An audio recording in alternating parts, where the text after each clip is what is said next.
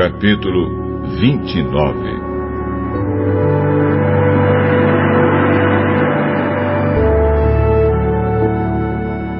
E Jó continuou a sua fala e disse: Ah, se eu pudesse voltar meses atrás, para os dias em que Deus me protegia. Naquele tempo, Deus iluminava o meu caminho e com a sua luz eu podia andar na escuridão. Naqueles dias eu estava bem de vida e a amizade de Deus era a proteção do meu lar. O Todo-Poderoso estava comigo e os meus filhos viviam ao meu redor. Em casa sempre havia leite à vontade e também azeite tirado das oliveiras plantadas entre as pedras. Quando eu saía para a reunião do tribunal e me assentava entre os juízes, os moços me viam e abriam passagem, e os idosos se punham de pé. As pessoas mais importantes paravam de falar e ficavam em silêncio. As autoridades se calavam, não diziam mais nada. Quem me ouvia falar me dava parabéns. Os que me viam falavam bem de mim, pois eu ajudava os pobres que pediam ajuda e cuidava dos órfãos que não tinham quem os protegesse.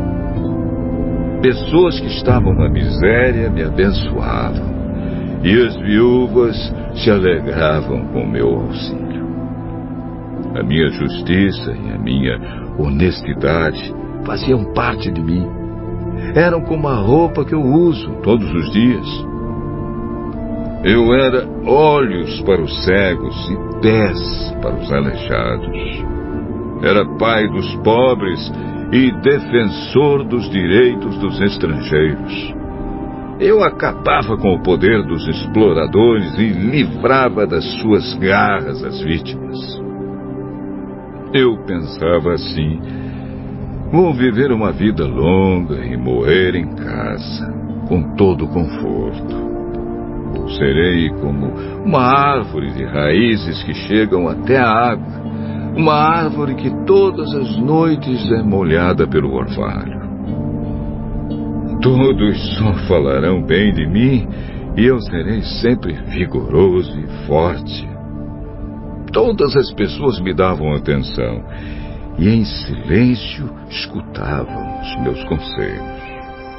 Quando acabava de falar, ninguém discordava.